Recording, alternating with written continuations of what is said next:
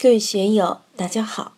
今天我们继续学习《禅说庄子》山木自在无碍的生活艺术第三讲“尽性知命的处世之道”第八部分。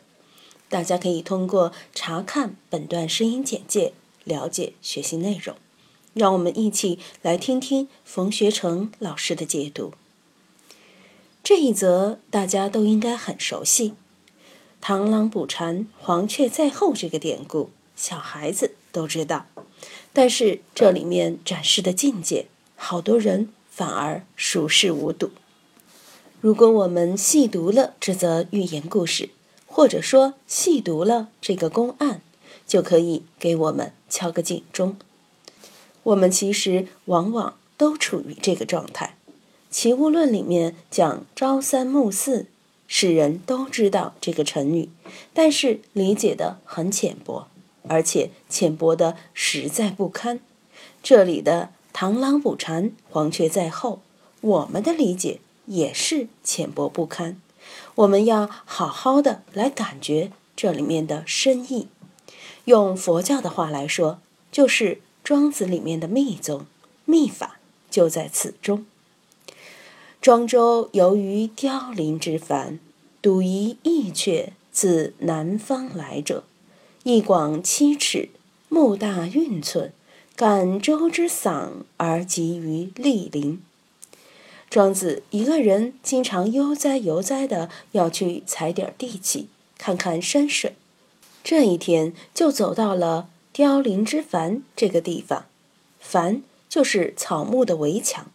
看到一只很怪的鸟从南方飞过来，这只鸟不得了啊！翅膀有七尺宽，眼睛比人眼还要大。说它眼睛大，眼神却不好，一下子撞到庄子脑门上掉了下来，撞着了也不管，飞到板栗树上不动了。庄周曰：“此何鸟哉？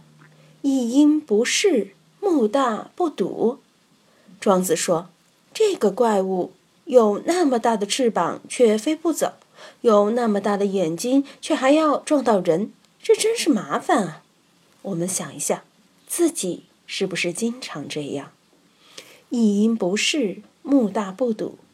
我们经常看到那些犯了事的、偷税漏税的，还有那些被双规的贪官，其实犯的都是低级错误。平时如果稍加留意，也不会犯事。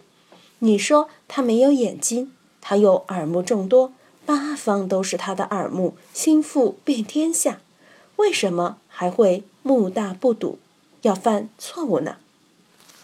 千赏绝不，直淡而留之。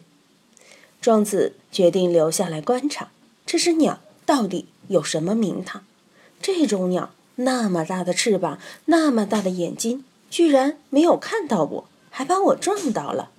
于是把外套脱下来，轻手轻脚地靠过去，手里还拿了一个弹弓，悄悄在一边观察。决定观察好了后，就把这只鸟打下来煲汤，或者拿来炖了、烤了，中午饭就有着落了。度一蝉，方得美音而忘其身。这个时候，就看见一只肥蝉，为了躲避强烈的日光，跑到板栗树的树叶下歇息，扯起喉咙在那里拼命叫，觉得很舒服。螳螂执翼而搏之，见得而忘其形。蝉正叫得欢，庄子看见在蝉的下方，突然就来了一只螳螂，伸出长臂，一下就把它夹住了。螳螂夹住蝉，就像人弄到了一头牛，对他来说是很大的一顿伙食了，就像我们炒股的人股票丰收了一样，发了大财，得意忘形了。意却从而立之，见利而忘其真。这时候，那个翼广七尺、目大运寸的怪鸟突然出击，一下就把螳螂和蝉都叼在嘴里了。这个力对他来说太大了，简直都不知道自己该干什么了，也忘了自己刚才撞到了一个人的脑袋上，而那个人正准备高举弹弓要把他打下来。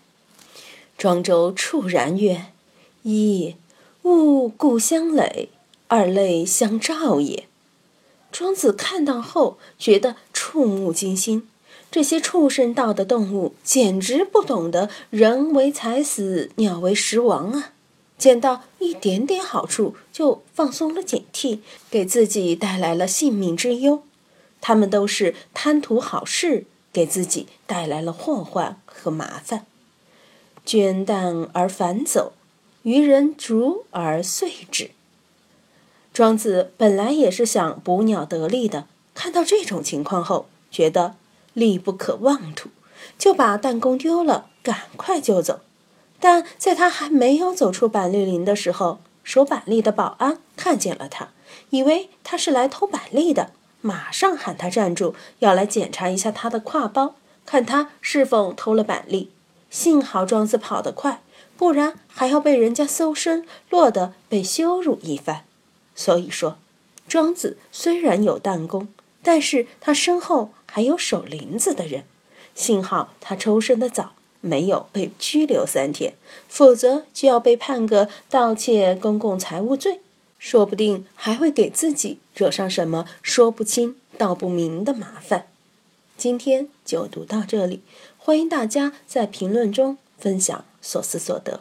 我是万万，我在成都龙江书院。为您读书。